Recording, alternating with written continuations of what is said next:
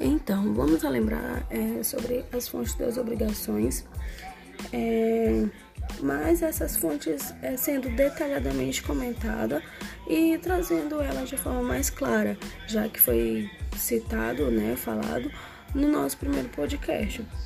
É, então, como fonte das obrigações é, são reconhecidas pelo nosso Código Civil, é o contrato, que é a maior fonte dos direitos das obrigações, é a maior fonte, né? E quem se enquadra também é a vontade, que é a declaração unilateral das partes, e a lei, que é a fonte imediata, é, de onde nasce a obrigação diretamente, independe da vontade da pessoa.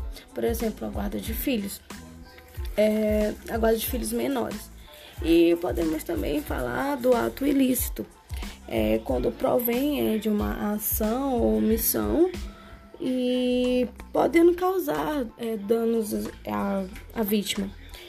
Portanto, foi proveniente de um comportamento humano, né, ferindo o dever legal ou social.